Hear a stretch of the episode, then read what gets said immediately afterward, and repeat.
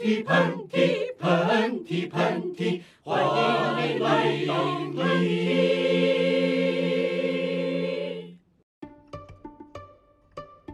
就你会爱上男偶像吗？不会，因为我觉得他们太蠢了。这就是其实你做编剧的工作最让人有点难受的点。二零零三年是你目前的最年轻记录吗？嗯，因为我觉得再往下就会感觉有一点犯罪感。你为尹浩宇买奶了是吗？他就需要我这几瓶奶。我算是从别的行业转型来做艺人经纪的吧。偶像就是商品嘛，确实是的。这集喷嚏我感觉有点不太一样。我们最近的微信对话里面充斥着一些对于比我们小大概十四到十五岁男生的讨论。这一集呢，就是想跟大家聊一个我跟老韩都还蛮兴致勃勃的话题。嗯，所以说想在开头的地方言简意赅的跟大家说，这一集里面呢，我们会聊到偶像文化，嗯，以及偶像文化中可能处于各个环节的人。然后，之所以说这集喷嚏有些不同呢，是因为我们请来了一些重磅神秘嘉宾。对，也许他们的身份和他们的 title 就不是那么的重磅，但是他们所经历的事情和正在做的事情一定是很重磅的。是的，所以说话不多说呢，在我们正式进入这一集节目之前，需要有一个特别声明。此次节目的话题来源两位对于娱乐明星产业小白的好奇心，嘉宾观点只作为参考，不代表本节目观点。所以说我我特别特别想知道，嗯，你为什么会喜欢尹浩宇？就是为什么喜欢尹浩宇呢？自从我发现他是零三年的吧，嗯，他是二零零三年出生的这件事情以后，我突然有一些些羞愧，但是我又觉得说，凭什么我要羞愧？为什么那些三十多岁的男的喜欢那种日本的四十八系列的就可以，我就不能喜欢一个二零零三年的一个男孩啊？然后我再跟你说一个私心，我你你说你说你说，可能是因为我前两年去泰国去的太多，然后我就会对泰国人说任何的语言这件事情没有任何抵抗力，我就觉得这样说话很可爱，很温 柔，嗯，很可爱，我受不了，就是这样子。哎，我请问，就是二零零三年是你目前的最年轻记录吗？嗯，因为我觉得再往下就会感觉有一点犯罪感，我就不敢再往下走了，不敢再往下走了。现在就网上有一个词，就是非常的流行，就是比如说我喜欢你，我就要为你买奶。我知道，所以你为尹浩宇买奶了是吗？嗯，你花了多长时间决定为他去买奶？大概我觉得可能有三天到四天左右吧。竟然这么快！那我请问，就是这一集我们是聊人设嘛，所以我就还蛮好奇，你觉得他的人设是什么？我觉得他的人设似乎是一个很有能力的人，在之前没有发光，但是他在一个极短的时间之内让别人认识了他，就是这个翻盘速度之快，让我觉得非常的震慑。嗯。这个节目，然后跟你去年安利我看《这街》的感受是不太一样的。此话怎讲？就是《这街》的话呢，就是迎面扑来三个，就是让人难以拒绝的男人。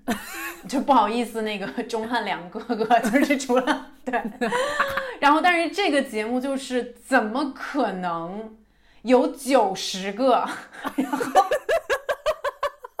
在我心中还觉得还蛮不错的，就是 A K 刘璋。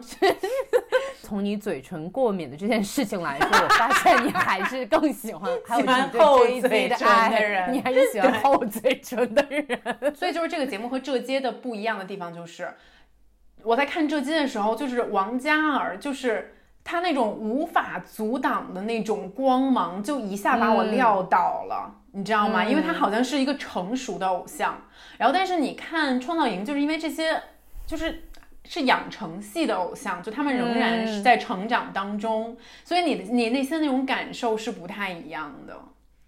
那咱们话已经说到这儿了，我嗯就是最近在你的人生中可能发生了一件大事，一件大事，当然我也非常好奇，嗯，就是我们的 Jessie Shao 邵静竹 终于见到了 Team 王首领王嘉尔的真容，是。请问当时是一个什么样的心情呢？我觉得我在现场确定了一件事，你知道吗？就是我喜欢嘉尔是我的事，就是 这个话怎么说呢？就是种话还是继 续继续，就是我其实也许有机会过去跟他自我介绍一下，嗯，就是因为其实他那个当场的那个距离也没有那么的远，你知道吗？然后呢，但是我当时就决定我不会去做这个事情。因为我觉得我喜欢他，就像我初中的时候暗恋我隔壁的男生那样单纯。嗯，对，但是我其实并不想要去破坏我们之间的这个距离。我还挺明白这件事情的。嗯，我觉得这个有这个距离，这种感觉才挺挺美好的，你知道吗？嗯，其实我有跟胡子讨论过，就是你喜欢王嘉尔的这件事情啊。你为什么要跟胡子讨论我喜欢王嘉尔的这件事情？我说就是 Jessie，呃，fall for Jackson 王 very hard。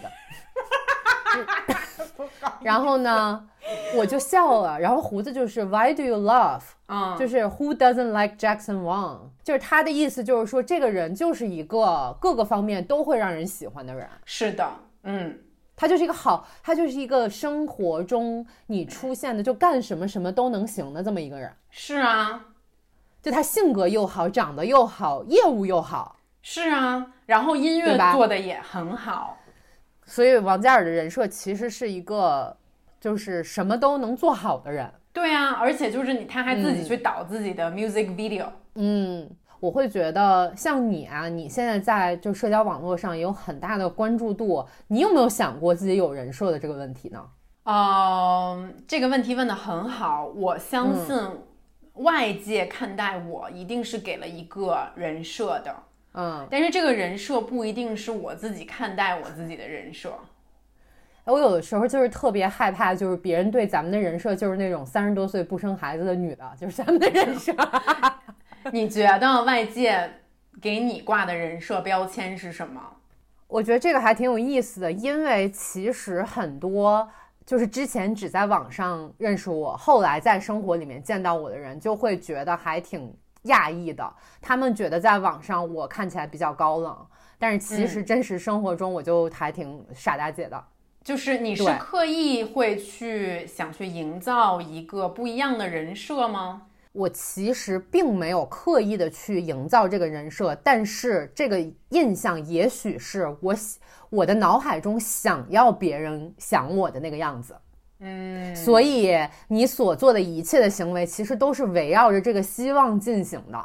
嗯嗯嗯嗯，那你呢？嗯，我不知道为什么，嗯跟我合作过的广告呃广告的品牌商啊等等的，他们如果说是经常我看到他们在写的这个 PPT 里面提到说啊要合作的 KOL 名单，然后旁边可能会。类似几句简短的话来总结他是一个什么样的人，那就是一定会有四个字，嗯就是独立女性。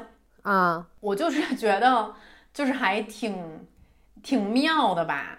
然后呢，因为其实我并不觉得自己非常的拿着这四个字的去经营过我自己，就是不管别人信不信，我其实并没有特别刻意的说我要给对方留下这个印象，这是我的人设。嗯，那比如说现在可能广泛的认为独立女性就是一可能 行为略疯癫，就有一些，然后然后嗓门比较大，然后呢比较敢说话，对吧？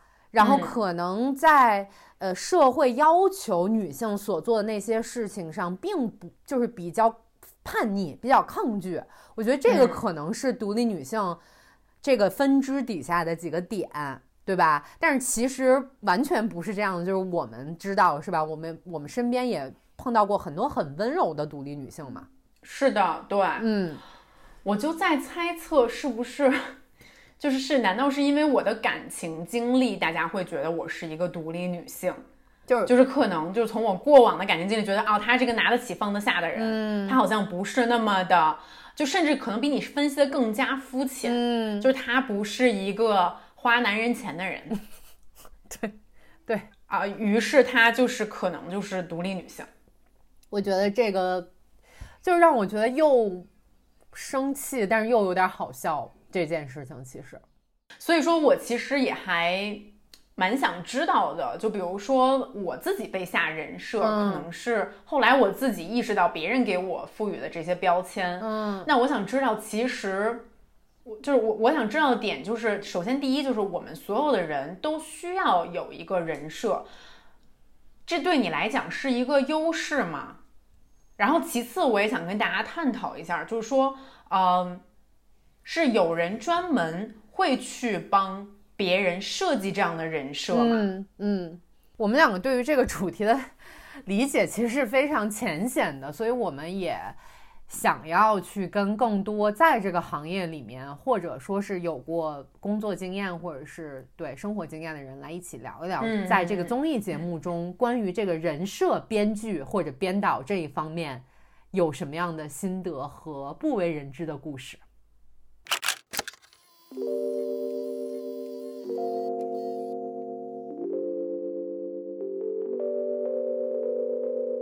韩夏介绍一下啊我们的嘉宾吧。好，这个呃，Cici 是一个我认识时间还蛮久的一个朋友，呃嗯，，对，之前我可能做的都是短视频的工作，然后刚好有个机会能进入到综艺行业。嗯，进到这个营之前的时候，你知道自己大概会做什么样的工作吗？然后这个就是你可能会去帮他们设定一些他们在这个之后的节目中要走的这样的路径，对吧？但是真正做起来跟你想象的又一样吗？是这样子的，我们不会去设定他要走的是什么样的路径，因为其实从一开始你接手这个人的过程中，前面已经有工作人员帮你，可以说是深度的挖掘了他的祖宗十八代，他的能唱或者能跳，他到底会个什么？会个葫芦丝儿也算，然后会吹个口哨也算。然后呢，当他们把海量的资料展示展现到你面前的时候呢，你其实还要根据这些资料摘出你这个节目需要的点。比如说，我在这个节目里，我需要一个唱跳非常好的人，所或者说我需要一个颜值惊为天人的人，你就会分类筛选，你就说啊，那这些人符合你的这个点吗？其实是一个节目需要什么，然后哪些人符合节目需要这样子的一个双向匹配的过程。嗯，我就说嘛，这我看这创造营怎么怎么会那么巧合有个能舞狮，就是舞龙舞狮那集，就有个能舞狮的头，有个能舞狮子尾的，肯定就是祖宗八代就已经翻出来这些资料了。哎，我我觉得，呃，Cici 在做那一届的时候，那个是一九年，对吧？对，嗯，那个时候可能还在流行像比较酷、比较冷冷的这样一个形象。那这两年的话，粉丝对于这个偶像的人设的喜爱，是不是有了一些变化呢？嗯，我觉得其实市场上现在各式各类的偶像非常多，有固定的受众，其实是受众圈大还是小的问题。但我觉得什么样子的人是能走长久呢？其实归根结底到一点是一个极致。极致这个词，不管你是家里特别特别穷，或者说你家里特别富有，或者是你特别烂也好，特别特别厉害也好，你一定要比别人更深一步。嗯，就是你得站一个，对你得站一个。对你得占一个，就算是其实节目里面一般就一百多个男生女生在一起，我为什么这个人露出的部分多，那个人露出的部分少，其实就是一个类比的过程。哪一个在我的这个环节里表现得更加极致，那我就用哪个。你可以跟我们分享一个例子吗？就是说，呃，你你有没有曾经就是花比较长的时间，然后在编剧写一个人的故事这样的？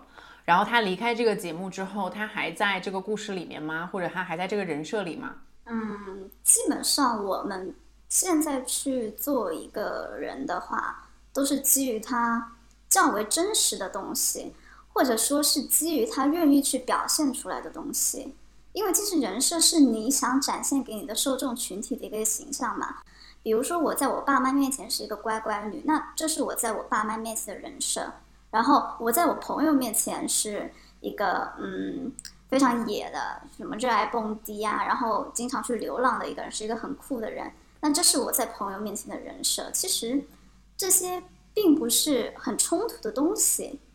然后因为你去做一个偶像的时候，你要比他的粉丝先当他的粉丝，不管你个人喜不喜欢这个人。从你接手这个人开始，你都要喜欢他。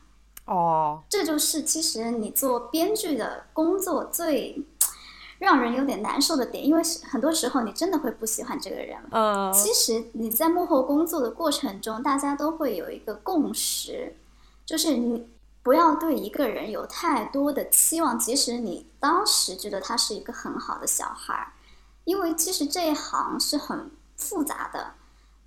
再单纯的小孩，经过一个名利场的渲染，不管是一个月也好，三年也好，五年也好，十年也好，他是很难保持着那一份真的世俗认为的单纯干净。哇哦，好震撼啊！就是说，呃，在这么多钱面前，所有人都会变，是吗？对，除非他是那一种拿得起放得下的人，但因为。其实明星的片酬，大家也都多多少少有听说过天价片酬吧？你再火的人，你一年的收入其实也也在我们世俗里觉得是一个精灵的收入了。哇哦！就是你稍微有点热度的时候，年是很正常的。哇哦！基基于你是有热度的，很大的诱惑啊！所以在这个场子里面。再怎么样的人都会希望说争名逐利吧，我觉得这是人的本性。嗯，这个算是你在这个行业待这么长时间来对他们最后的一个观察，然后得到的一个就是普遍的一个结论嘛？对，所以其实基本上我嗯喜欢的明星的话，我不会想要去跟他共事，因为我如我一旦距离近了之后，我对他之前的。所有接收到的信息很容易出现翻车的现象。嗯嗯，呃，我有一个关于可能你工作上的问题啊，就是你在做节目的时候，你是会大概提前就会知道他们的结果吗？第几集他就得死？其实我们会做一个东西叫做长线人物、短线人物的预判。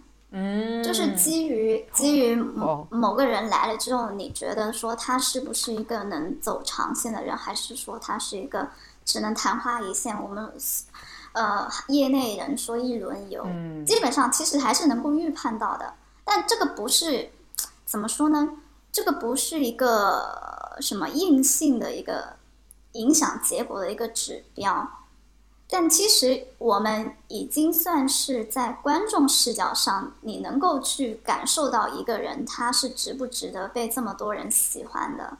嗯，一个普普通通的人，你不会不会想说去一直为他花钱啊，说一直为他花很多精力的，他身上肯定是有还是那个词极致的点能够吸引到你。嗯，但其实很多很多情况下。嗯，我们预判的准确率也不是很高，百分之七八十的那样子，会有百分之二十是例外。但那百分之二十的例外，对于就是编剧这个工种来讲，其实是一个惊喜。但你也不能说自己工作失职，你只能说他是一个命比较好的人。我觉得应该是像利路修这样的人算是意外吧。这他很明显就是拿来充数的。然后一开始你绝对不。不认为他会走走到长线，但是他最后所表现出来的东西是跟别人有反差的。其实他也是符合了人物即时的这个点，因为一开始你不会认为说他在节目节目里说说那些丧气的话啊什么什么的，甚至有的时候从编剧的角度来讲，我就不会让他呈现。嗯。突然觉得他们这个工种权力还蛮大的，我也觉得 可以成就一个人，也可以毁一个人。哎，但是比如说，就是就外界有传言，比如说像《浪姐一》里面孟佳拿到的剧本，就是所谓的祭天剧本，就是他一定会死，然后所以后面发展的剧情就是，呃，各种刁难他这样的。这个这个是真的吗？这个不是，这个真、哦这个真的是命运的抉择，就是他站在了那个风口。在做真人秀，其实现在有两种观念嘛，就是比如说你说的那种，我提前设置好了他的剧本，我已经知道了他的结局。但是其实作为导演组来讲，我我我所倡导的理念是，我希望真的是能发生惊喜。我希望我设置了一个大的框架里面，我不想去猜谁能踩中这个位点，但是当他踩中这个位点的时候，我们是欣喜的。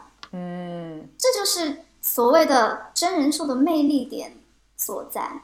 嗯，所以说所谓的祭天剧本是是假的。有些节目组会这样子，因为我我也碰到过这样子的节目组，有些节目组就不一定，就是要看你整个节目的信念跟你想灌输的事情是什么。嗯，你带过的这些人，这些男孩儿女孩儿们，他们其中有一些人知道自己是一轮游，对吗？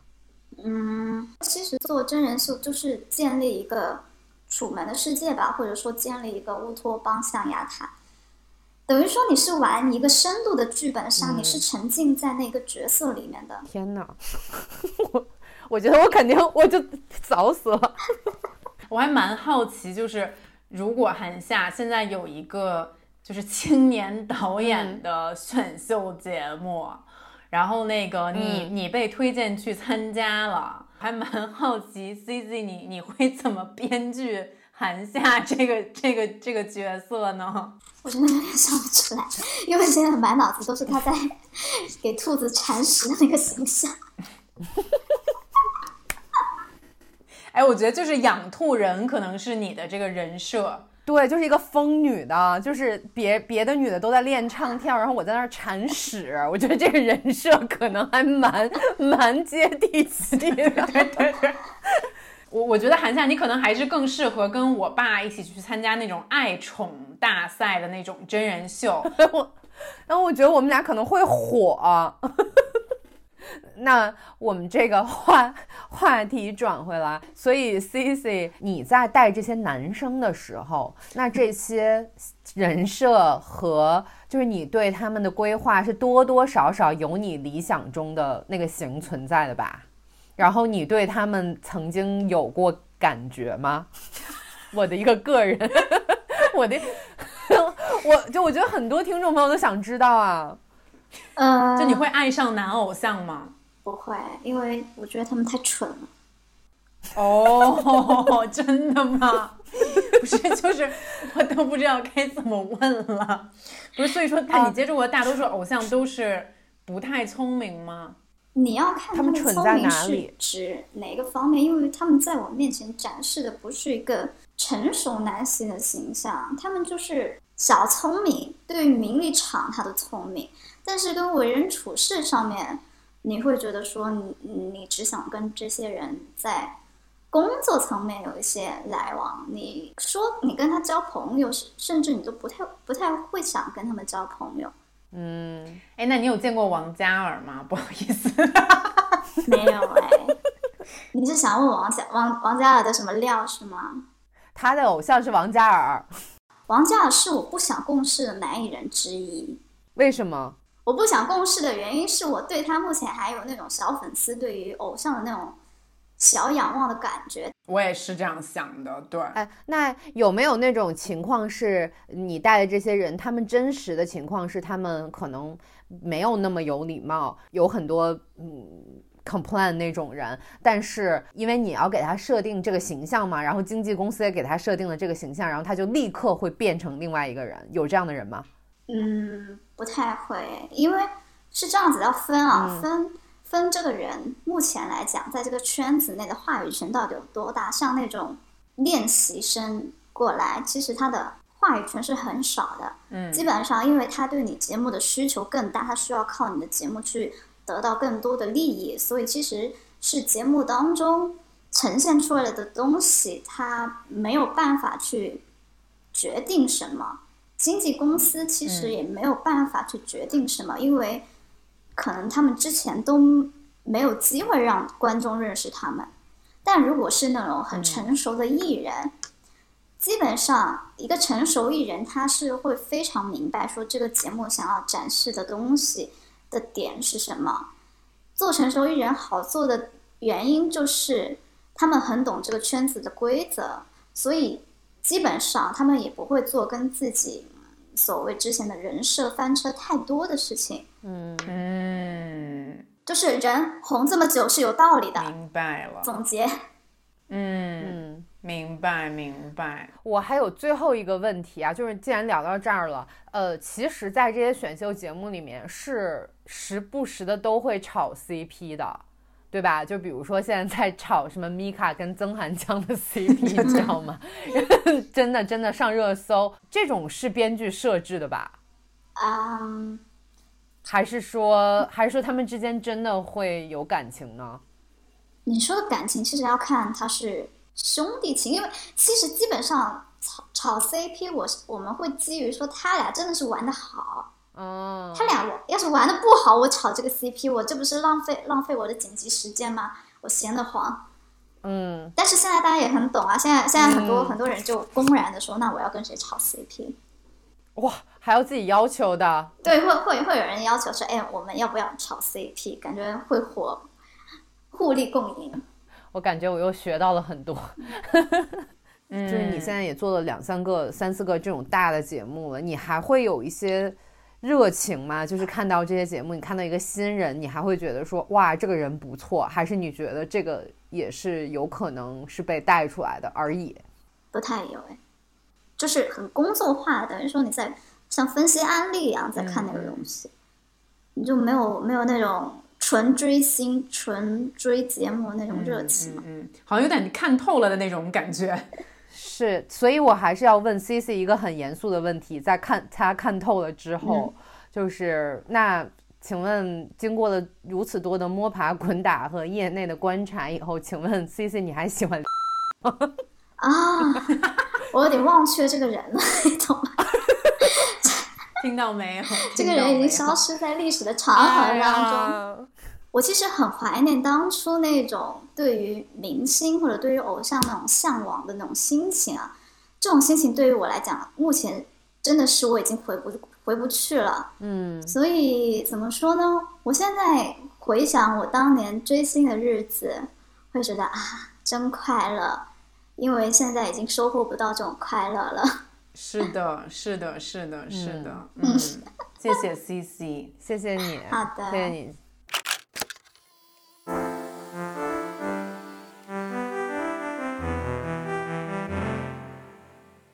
哇哦，我觉得还真的蛮精彩的，我没有想到他可以说这么多的内幕。我我也是，我也就觉得，对，就是现在有点不太清楚如何组织自己的感受。怎么讲？我我我觉得有很呃想到，也有很没想到的部分。嗯因为我从他的描述中能够感觉出来，大部分的这个情节的走向啊，还都是就基于真实的基础上，对吧？嗯或者说你这个人是真的很有趣，才能够怎么说成为亮眼的那一个。是的，我觉得我最大的感受其实也是这个，嗯。就是可能当我们离这个圈子有一些距离的时候，我们的臆想会让我们猜测他们有各种各样的设置，然后但实际上，就像他所说的，你要是有这个命，你有这个本事，你就是会脱颖而出。你要是没有，就算是编剧再怎么用心的给你写，所有的人再使劲捧，你可能就还是不可能那么的精彩啊！我觉得这一点其实还嗯挺励志的，你知道吗？就是还是鼓励大家发展自身最重要。对，就像、就像我们说的，就是不管我给你设定一个多么高、多么冠冕堂皇、美丽的一个泡泡，如果说你自己本身没有人格魅力或者能够吸引到观众的点的话，我觉得这些其实都是空中楼阁。嗯，是，我觉得可能会出现那种所谓的就是很努力的那种人设，你知道吗？就这个人可能他自己也挺好的，他经纪公司也挺努力的，然后编剧对他也很用心。我觉得我们在选秀节目里面可能也会看到一点这样的身影，但是好像就觉得这个人缺了点儿什么。对，嗯嗯，我觉得可能就是一点人格魅力吧。对，嗯，这个东西是编剧也给不了你的。就是与此同时，我也觉得可能这些节目真的还是蛮高压，或者说是在他们的过程中会发生多多少少让人很没有办法消化的一些事情吧。就是因为呃，Cici，我至今还记得她刚刚去录节目的那一晚上，她是多么的激动，嗯嗯。她就像一个刚得到宝物的小女孩，但是现在她也是一个怎么说云淡风轻的一个姐姐，这个让我觉得其实有感触的。嗯，其实她自己已经在刚才的采访里面说明说说告诉我们为什么了。嗯，其实就是资本钱，对，嗯，就是在这个面前，可能很多人都会发生改变。嗯，而真正可能能嗯保持初心的人。至少在他目前看来，就是少之甚少吧。嗯，竹子，我们做完这个采访以后，那你觉得，就算以后有特别好的机会去接触嘉尔这样的偶像，你也不会去，对吗？我不会，你呢？可能再买几瓶奶，但是我觉得我不会近距离的再去知道什么了。嗯嗯，还就是挺无奈的吧。嗯。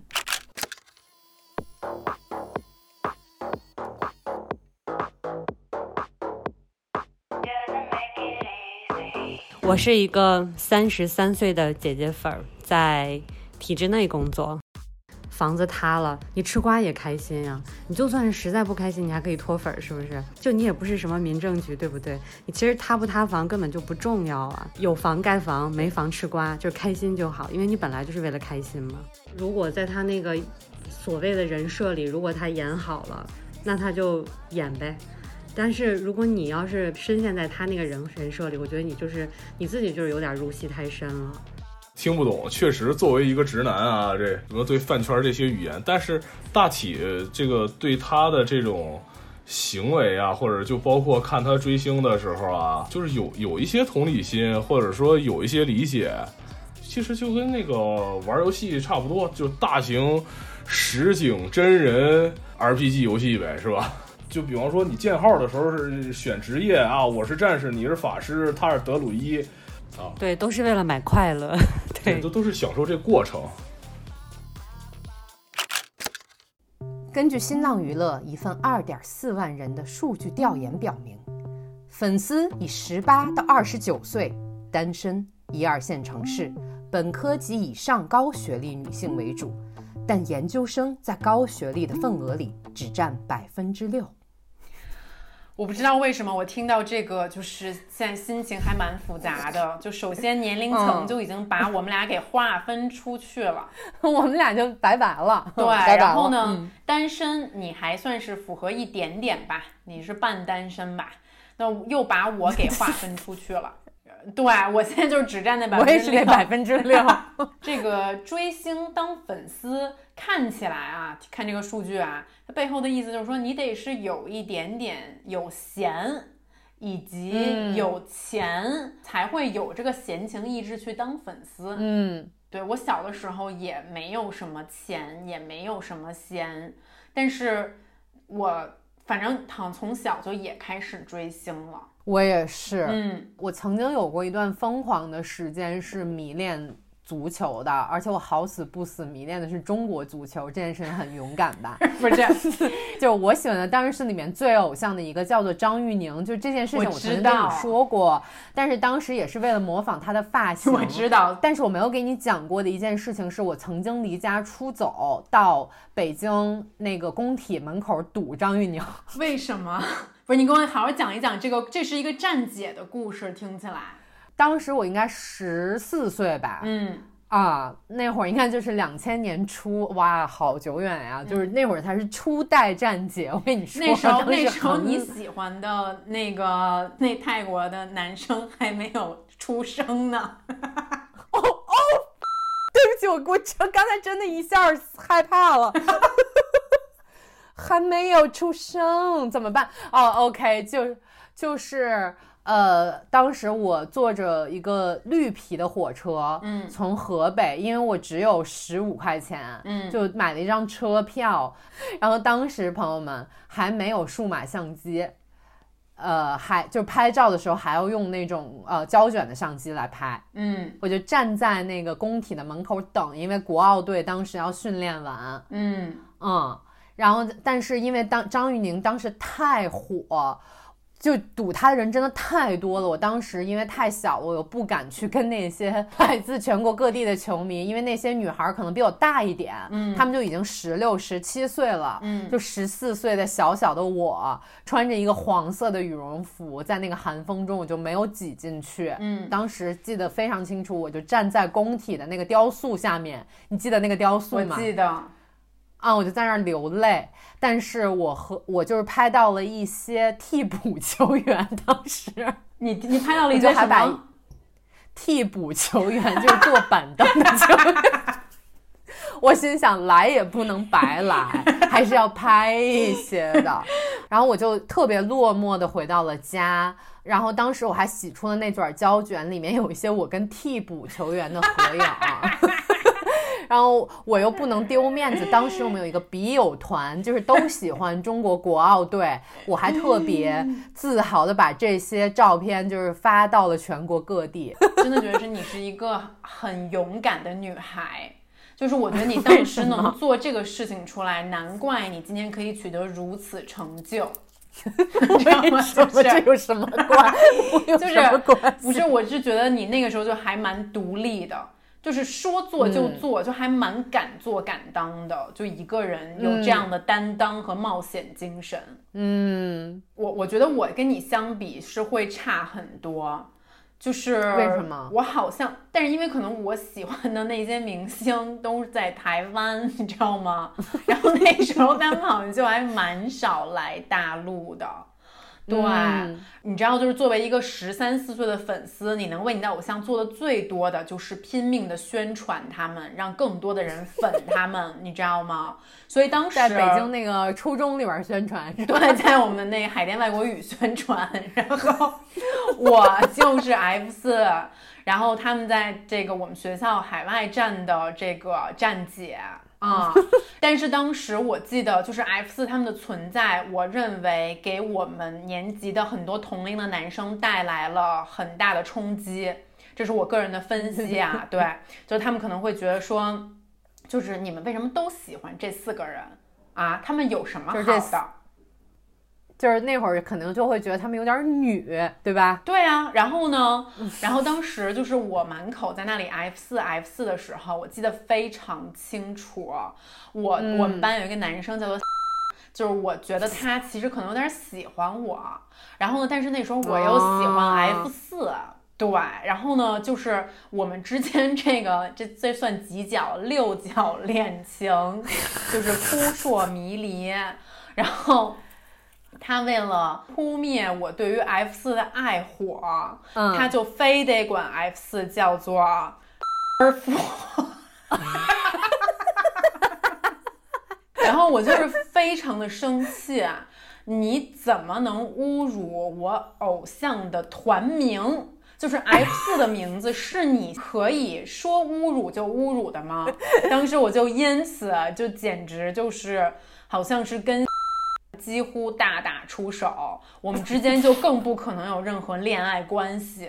嗯，我现在听起来觉得我们那段青春也未必不是一件坏事，嗯就是这种男女之间的推搡。我当时也是因为有班上有同男同学说张玉宁的坏话，嗯，然后就奋力像一一像一头小兽一样的冲向他，就被他给推了，然后然后我就在地上打滚儿并哭，然后老师就说韩夏为什么哭了？男生就说韩夏追星追哭了。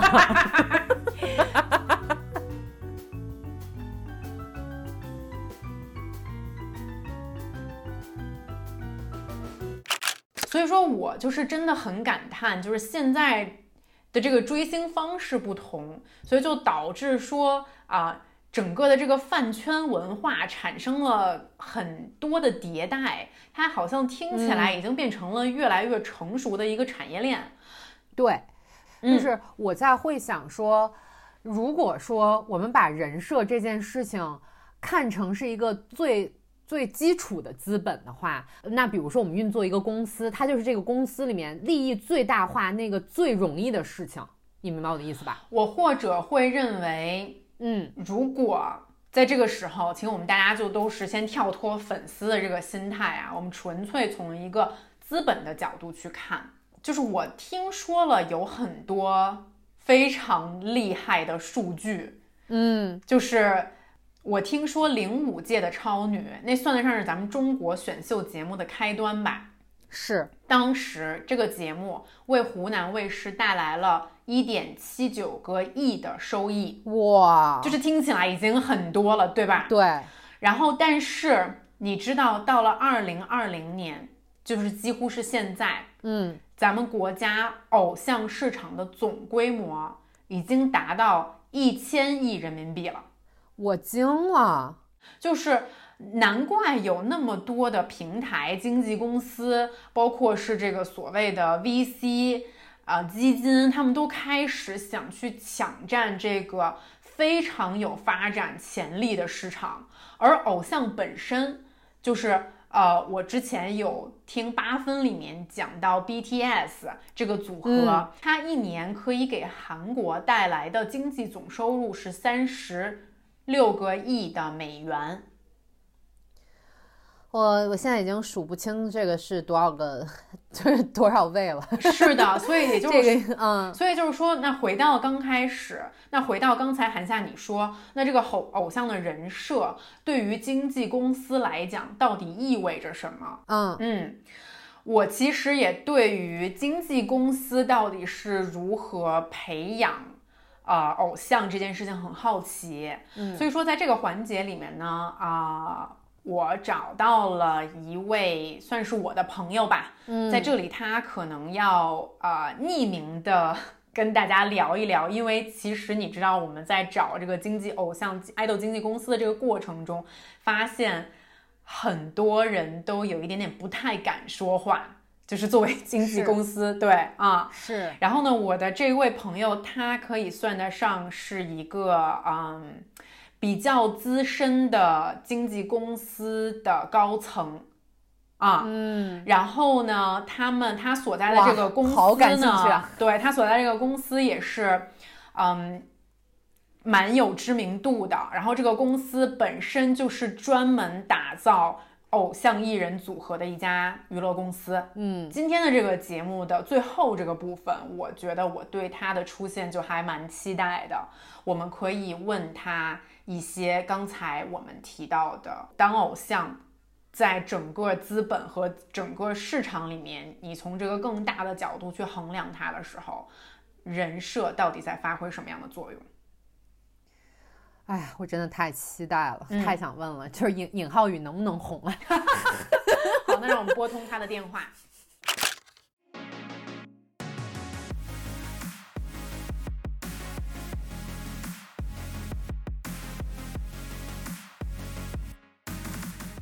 嗯，这个环节呢，非常的荣幸，我们请来了这位重磅嘉宾。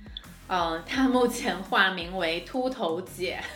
因为我们这一集可能会比较聚焦的去讨论人设，所以就还蛮好奇，从一个经纪公司的角度，你们怎么去挖掘一个明星的人设呢？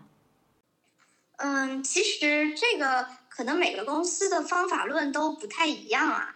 对，就对于我们来说，因为其实我们也是，呃，就是做这方面的人是有一些做内容的背景出身的，所以可能更多的是我们会先和艺人或者说 idol，在他来公司的时候，就跟他做一个比较深入的互相了解，就是从他的从小到大的一个过往背景。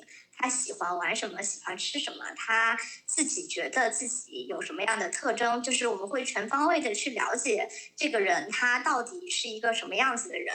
在我们公司了解了他的背景之后，我们也会去，就因为我们也要同时对于现在市场上粉丝喜欢什么样子的人设的 idol，然后市场上有什么流行的风口，然后大家现在都在讨论什么话题，保持一定的敏感度嘛，就结合着 idol 本身自己。呃，人人就是自己真实的一面和现在市场上流行的一面，我们会在中间进行一个融合、结合和升华的过程，然后去呃做一个更加适合这个 idol 的人设，就不会就基本上不太会凭空给他挖掘，或者说是给他套一个东西，因为你如果是一个呃在空中飘着的东西，其实它是很容易崩塌的嘛。如果它是一个已经有地基的。一个东西，你只往上去添砖加瓦垒房子，它会稍微的稳固一点。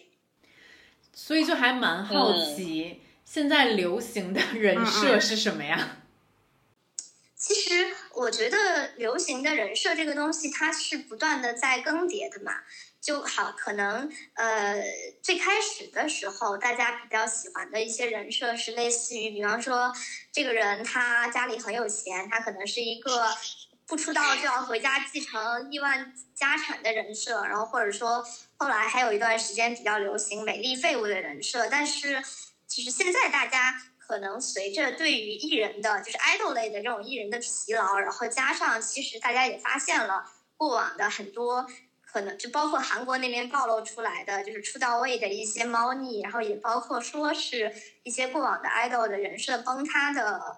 呃，这样子的一个 case 在前面，所以粉丝其实基于粉丝现在对于整个 idol 市场的一个疲劳加怀疑的态度，所以像厉老师这种就是我不想出道了，就是反其道而行行之，或者就是非常损人的这样子的一个人设，反而是更加迎合现在的粉丝的一些，就是他们的内心的那些叛逆，或者说比较很讨厌现在现实的偶像市场的一个心理吧。就这个东西，我觉得就是因地制宜、因时而立，就还是要深入的在粉丝的群体之中待着，去捕捉他们内心对于这件事情的认知到底是什么样子的。嗯嗯，哎，所以您刚才提到这个厉老师，就我还蛮好奇，就是这样的一个人腾空出现，你们怎么看待他呀？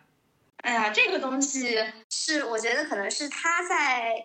呃，比赛的过程中，他所表现出来的这样子的不想参加，或者说他的一些叛逆的行为，然后你可以看到那段时间，因为我其实抖音是不怎么刷 idol 类的内容，因为平常工作已经天天看了，但是那段时间我抖音每天刷的时候都会刷到厉老师的相关的内容，说明他确实是抓住了一个。可以引起共鸣、可以引爆的点，然后在各个流量平台进行了这样子一个合适的宣发，然后把这样子一个可以被引爆的点，就是把它放大了。哎，那我还蛮好奇，就是人设貌似只能在节目本身成立，那如果是节目结束了的话，他的这个人设该如果是有从经纪公司的角度来看，专业的帮助应该要怎么继续帮他发展呢？我觉得。其实这个底这个 depends on 厉老师他未来自己对自己的一个想法，包括公司对他的一个规划是什么？就是因为这老师他只是不想参加比赛，他想回家，但他并不是一个不求上进或者说没有实力的人。就 idol，我觉得只要你有那个，就是不怕你有人设有奇怪的人设，怕的是你没有人设，且你的人设是不能被人记住的。就这个东西，他已经有了很好的先发优势了。那再往下，就是只要他的经纪公司和他本人的头脑够够清楚，就好好的在这个东西上去做，就是厉老师一点零、二点零、三点零，是可以把这个优势慢慢放大的。我有一个问题是，你们，你您您刚才说到有很奇怪的人设，就是在你手下 做决策、做战略的这些 idol 们，他们。有什么很奇怪的人设是你们曾经打造过的？我说实话，就是真的能给自己想出不一般的奇怪的人设的人，他都是有红的潜质的。就大部分人给自己想，你如果问他你想给自己弄的人设什么，大家想的都是什么宠物啊，然后什么爱读书、爱学习呀，什么爱做饭啊，就是。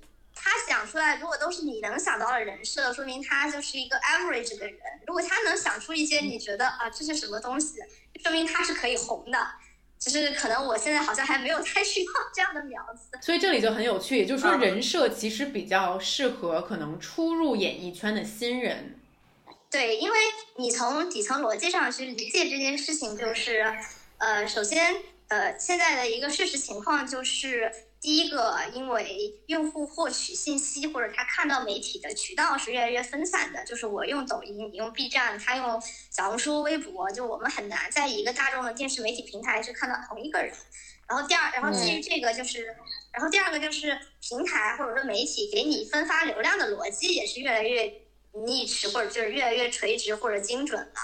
那其实你之前刷到了什么，你之后只会刷到越来越相似的东西，你就很难再看到之前自己不感兴趣的东西会跳到你眼里了。这就导致一个人他在刚出来的时候，如果没有明确的标签，且没有就是没有明确的标签，他是很难被呃分发到他的 target cast，就是他的目标人群的手机页面上的。然后这个标签如果不够，或者他的故事如果不够的精彩，或者说不足够的印象深刻的话，你刷过去可能也就记不住他了。那他也很难再再在你的手机页面上再出现第二次、第三次。所以，就是基于现在的整个一个媒体啊、网络的时代变化，我觉得一个爱豆他或者说艺人他刚入行的时候，需要一些人设或者标签去让人记住他是非常非常正常或者说正确的一件事情。那这样听起来似乎，呃，在现在的这个偶像市场里面，如果说你找不到一个适合自己的人设，被大家忘记，就就是一件还蛮残酷的事情。但是我会觉得，像厉老师这种，他可能是很自然而然的出现了他所谓的这个人设，对吧？但是那如果说我没有厉老师的这些特点，那现在市面上人设好像。都已经被用光了，那怎么去找到一个这个新的爆点？这个是不是也是一件嗯过程挺复杂的事情？哎，怎么说呢？就是我们圈内一直都说小红靠努力、靠实力，大红靠命嘛。就是我觉得所有就是选秀从《偶像的一生》到现在特别特别出圈的，可能就是两类人吧，一个是。蔡徐坤和孟美岐这种，就真的是经过了很多很多年专业的培训训练，然后凭借自己优秀的、极度优秀的实力和舞台，以及不懈的努力，让别人看到了他们。就第二种就是像超越妹妹啊，还有厉老师这种，就真的就是他身上那个人性中间可以吸引人的那一部分，就是天生的，就是命好，或者就是他天生就是该死的命。这种东西其实很是很难复制的。哎，那咱们这个现在问到这儿了，我有一个嗯，我们都很好奇的问题，就是刚才说到人设崩塌这个问题，您手下这个跟跟他们一起工作的这些 idol，他们有过人设翻车的情况吗？你们是怎么处理的呀？我们手下的艺人目前为止还没有翻车过，就这个东西。嗯呃，是，就是有点违反人性，但是最起码在你做 idol 的这一个期间内不谈恋爱，我觉得是对于粉丝和自己的职业的一种尊重吧。对，然后因为毕竟就是大部分的粉丝追 idol 都是把你当成一个幻想的男朋友、女朋友嘛，然后在你的实力并没有足足以支撑你成你能够回报你粉丝的爱的时候，我觉得不谈恋爱肯定是一个。比较入门的要求，且如果你谈了恋爱，确实比较容易翻车，就你没有办法保证对方他会永远保护你。对，然后第二个可能就是我们也不太建议下面的小朋友去，就是他们在生活上，你希望他们比较健康嘛，就是不要抽烟，不要喝酒。这个东西当然了，我觉得就是成年人嘛，就你二十多岁了，然后就是当艺人，天天天天要被粉丝。就是有时候粉丝也会骂你啊，黑子也会骂你啊，营营销号也会给你泼脏水啊，其实都有压力很大的时候。那你如果真的很想喝酒，OK，你可以自己在自己的房间里面，你想喝几瓶都可以。但你踏出了门，你就要记住这件事情是不可以做的。对，然后也包括说你的言行举止都是需要注意的嘛，就不能随便乱说话。然后最后就是还蛮想知道。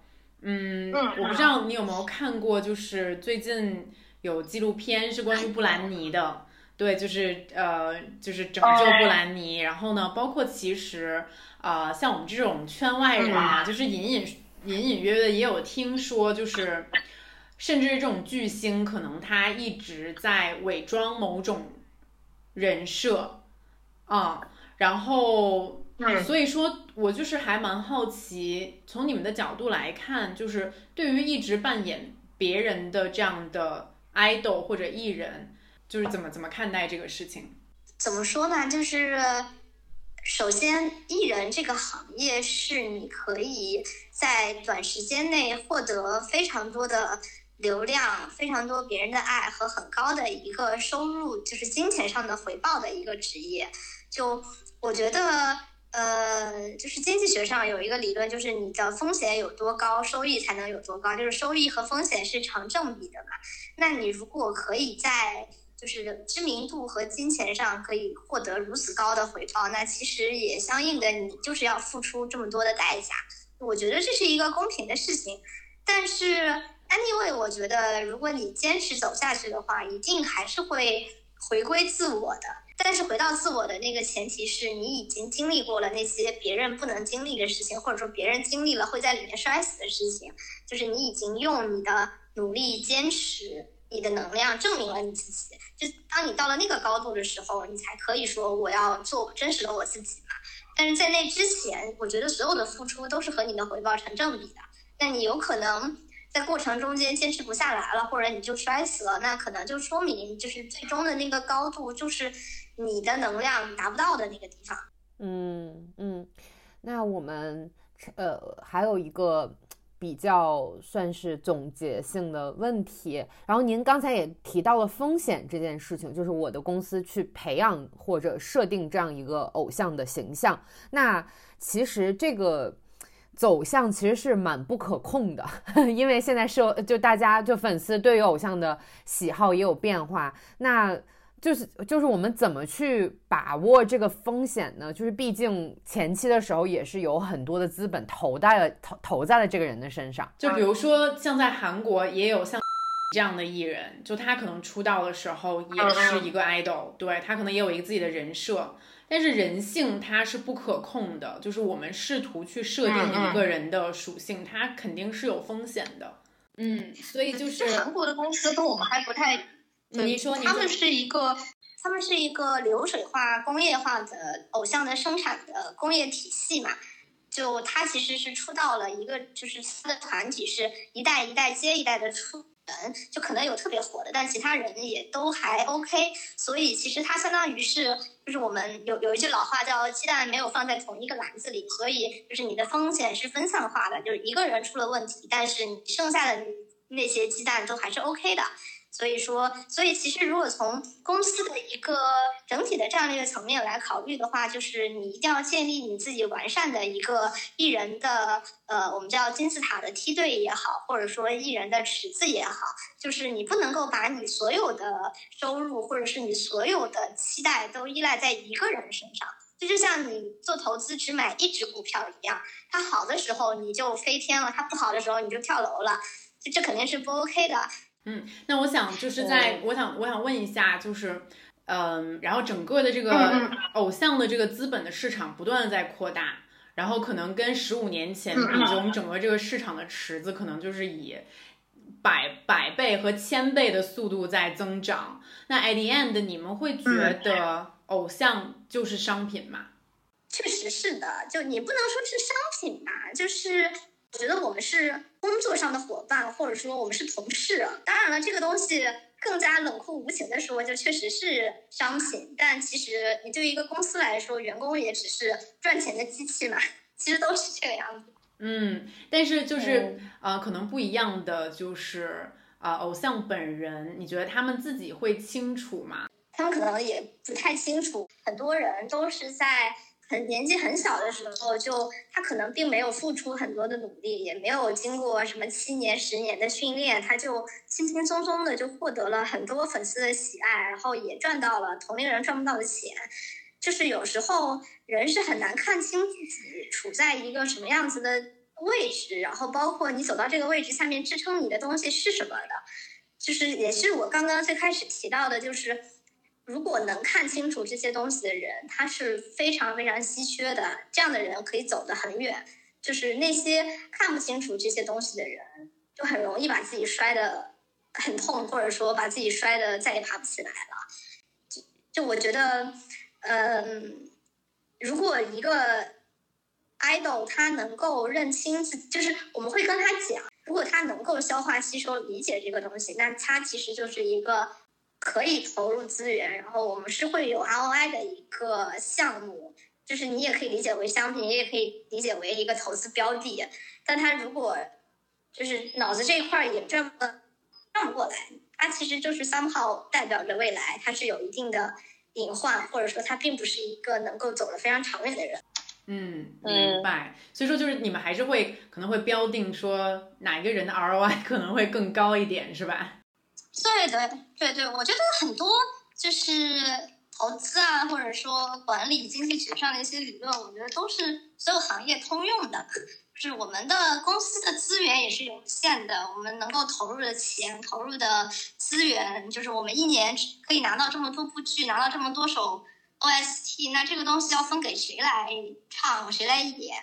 就我们也要评估在到底是谁的 ROI 更高。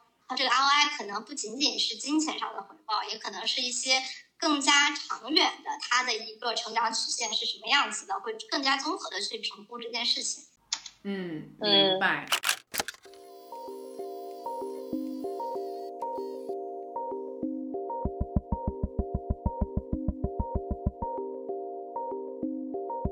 韩夏，你现在什么感受？我现在，我现在就是头上就是有大锤。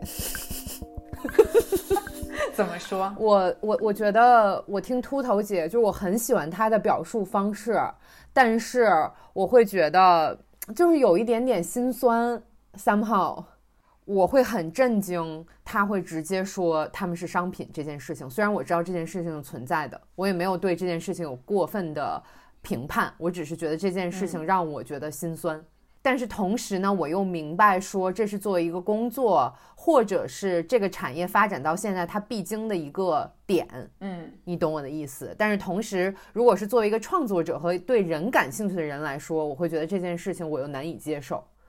嗯，我觉得往好的地方说。就是哎，我觉得他刚才表述的已经非常清晰了。其实这里面就是一个权力的角逐。就当你是一个新的 idol 的时候，你就是要有人设，你可能就是要听经纪公司的，因为就是你羽翼未丰嘛，你还要等着经纪公司给你这些资源。而且我觉得就是就如他所说吧，经纪公司为什么要给你资源？可能就是你本身有野心，但同时你又很有礼貌，可能很听话。等等等等，但是可能直到你真的变成了一个完整、更为完整的艺人，你各方面的能力都已经非常俱佳了。这个时候，权力的天平可能会发生变化。我刚才对他说的一句话印象很深，他说很少有人能够真正的预测到自己未来三十五岁的时候是什么样。如果你经过了这个风吹雨打和。天雷滚滚，你可能就会能够坚持到最后你想要成为的那个人。大部分的人是在这个当中的过程中就摔得很惨，甚至摔死了。我对这句话印象超深。是的，就是我其实刚刚跟他对话完之后，会有一点点对这个行业没有那么好奇了。嗯嗯，这里面的关系非常微妙，它几乎经营的是人和人之间的关系。而他经营的是那种人和人之间的一种极端的关系，一种崇拜、爱恋、造梦等等等等的，所以才会让他看起来如梦如幻。但当你真的跟经纪公司的人，就是背后可能的资本运营方有这样一个比较诚实的交谈之后，你会觉得说他们是很尊尊重这个行业的，但确实，嗯，就像你刚才说的，资本可能仍然是。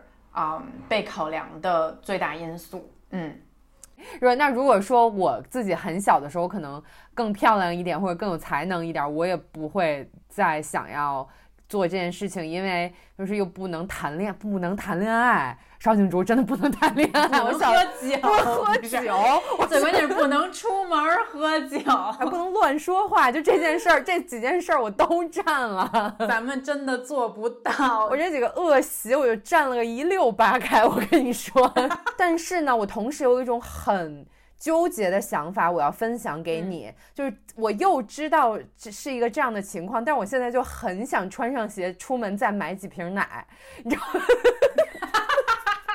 你知道为什么吗？我就想你觉得说，就是尹浩尹尹浩宇更需要你的支持他就需要我这几瓶奶。我跟你说，我脸都涨红了，我现在就想出去买奶。不是，所以说就是说到底，这是一个无解的轮回。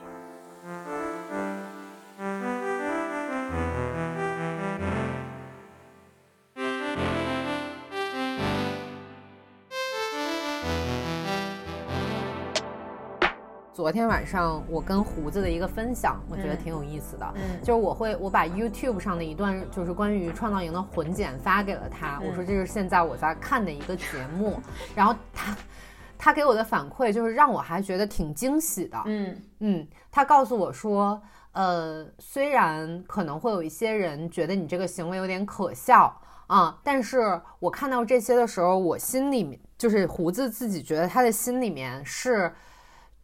看到了一些很不一样的男生，嗯。嗯，因为他会觉得说，其实在美国的话，更多的被主流的直男或者是白男，或者是怎么着所接受的人，一定要是很 manly 的人，嗯。嗯，他会觉得说，反而这种更加看起来不是那么男性或者那么女性的人，能够在亚洲市场上得到自己的认同，他觉得是一件。还蛮好的事情，啊，所以我会觉得我对于人设的这个看法是，只要是我能够看到一个人身上的特殊性和闪光点，这就是我觉得很开心、很愿意继续追下去的一个缘由。嗯嗯，但是，一旦是如果这些人都变成了一个样子的时候，那个那个时候我是会觉得有一点恐惧的，就是像 David Bowie 这样的人。啊，就我会希望说，也许现在我们看到的一点点苗头，就是这样的不同性格的人，比如说曾涵江，比如说创造营里面一些看起来有点平时有点奇怪，就是大家不符合他是传统偶像的那种性格的人，嗯，出现的时候，我会觉得这是一个好的趋向。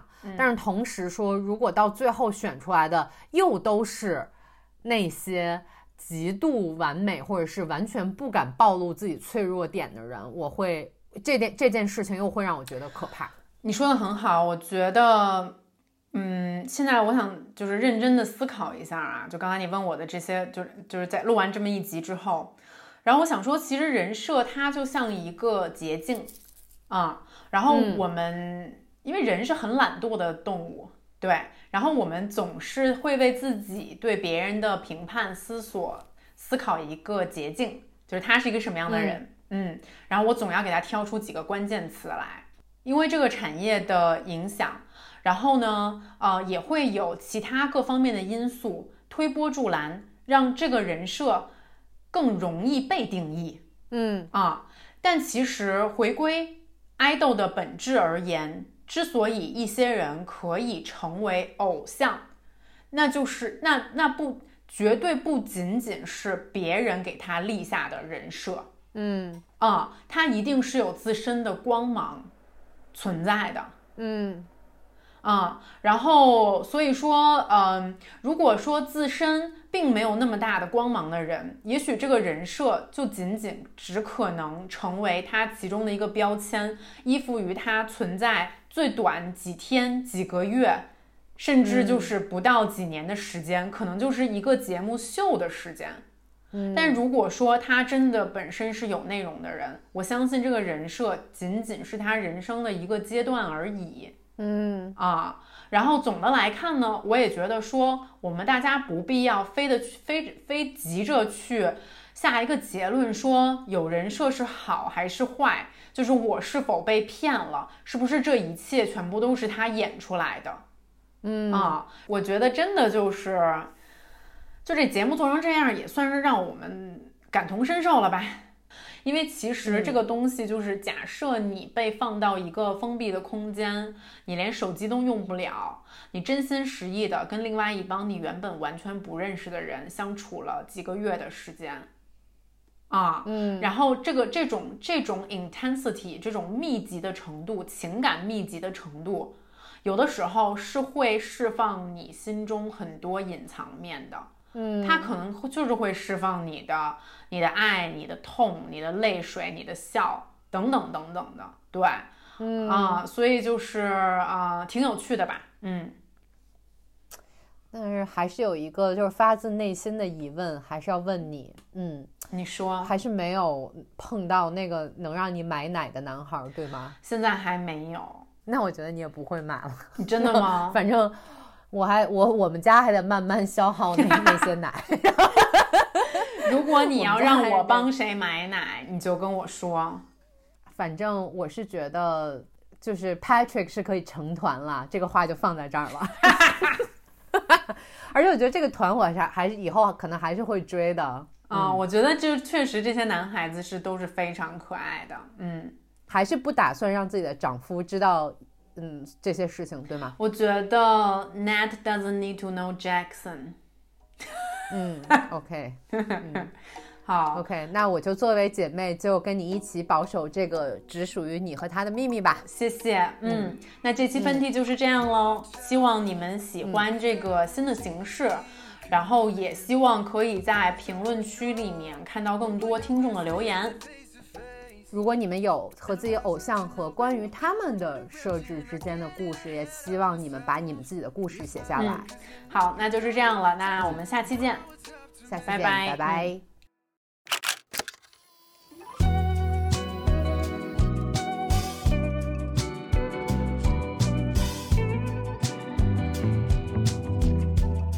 就是人设嘛，我觉得它就是一个拿来快速圈粉的一个营销的一个道具。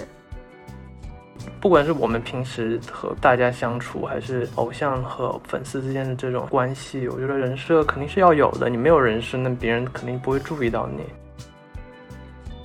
但是我觉得爱豆就是要敬业，就是你既然表现出了这个人设，那么你演都要演下去。追久了的话，其实你会知道说，哦，这部分是他在营业，但是我不 care 他是不是在营业。能骗你的粉丝骗一辈子也可以。比起说我真的是哇，我真的好喜欢你，我要为你做做什么，我可能更多是我知道你在那边，我愿意一直支持你。相聚欢，别亦难。待到下起喷嚏时再相见。